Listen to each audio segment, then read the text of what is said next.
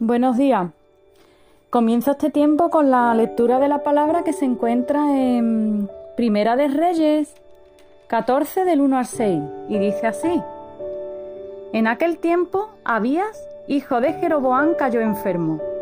Y dijo Jeroboán a su mujer, levántate ahora y disfrázate, para que no te conozcan que eres la mujer de Jeroboán. Y ve a Silo, porque allá está el profeta Ahías, el que me dijo que yo había de ser rey sobre este pueblo. Y toma en tu mano diez panes, y tortas, y una vasija de miel, y ve a él para que te declare lo que ha de ser de este niño. Y la mujer de Jeroboam lo hizo así, y se levantó y fue a Silo, y vino a casa de Ahías.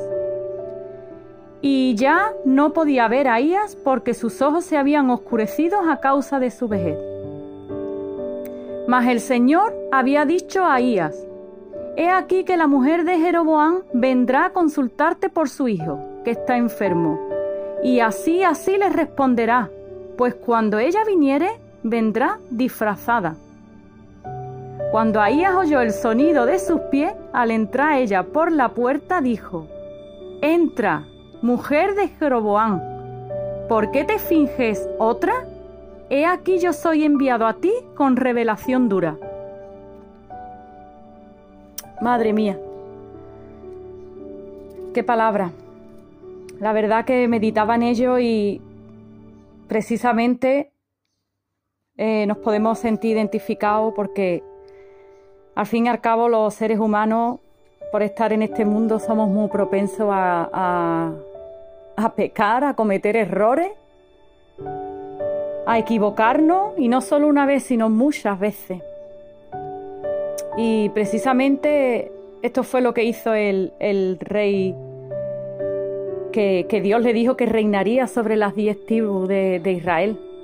Y Dios le, le demandó lo que había puesto en sus manos, como a ti, a mí nos va a demandar un día lo que Dios ha puesto en nuestras manos. Quizá no sean diez tribus, pero Dios ha puesto bendiciones en nuestras manos para que hagamos su voluntad y, muchas veces son las que cometemos errores y en vez de ir al Señor y quitarnos la máscara y disfrazarnos, pues involucramos también a otras personas en, en, nuestros errores y en nuestros pecados, como lo hizo este hombre, cuando lo más fácil es ir al trono de la gracia y arrepentirnos de nuestros pecados, y Dios restaura nuestras vidas.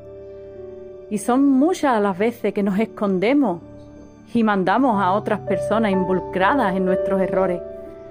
Eh, aquí vemos que ella se disfrazó, mandó a su mujer a disfrazarse y ella lo hizo. Vamos, iba a consultar al profeta de Dios, aquel mismo que le dijo que reinaría sobre las diez tribus de Israel, y se disfraza como si Dios no nos conociera. Por mucha máscara que nos queramos poner, Dios nos ve. Dios nos conoce. Es el Dios omnisciente, omnipotente. ¿Cómo nos vamos a esconder de su presencia? Dice, si, si subo al cielo, allí estás tú, y si, y si bajo, allí estás tú también.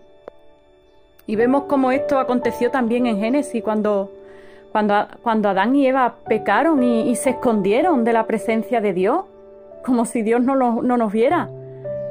Es más, le reclamó al Señor, es la mujer que tú me diste. También vemos como cuando Caín mató a Abel, se escondió también y él le dijo, ¿por qué te escondes de tu hermano? Y es que es tan común escondernos cuando pecamos. Así que en esta mañana yo quería dejaros con esta, con esta reflexión, que lo malo no es equivocarnos o cometer errores, lo malo es no reconocerlo y encima involucrar a los que tenemos alrededor nuestra. Así que toma hoy este consejo de parte del Señor, que todos podemos ser como este Jeroboam, el cual no, no, no somos agradecidos con lo que Dios ha puesto en nuestras manos, nuestras familias, nuestros vecinos, nuestro alrededor, no sé lo que Dios ha, puesto en tus manos, el servicio a Dios, en la congregación. Eh, pregúntate en esta mañana, Pregúntate en esta mañana si estás escondiendo tu pecado, si te estás disfrazando, te estás escondiendo detrás de una máscara y encima estás involucrando a los que tienes a tu alrededor. Un saludo a todos y que el Señor os bendiga.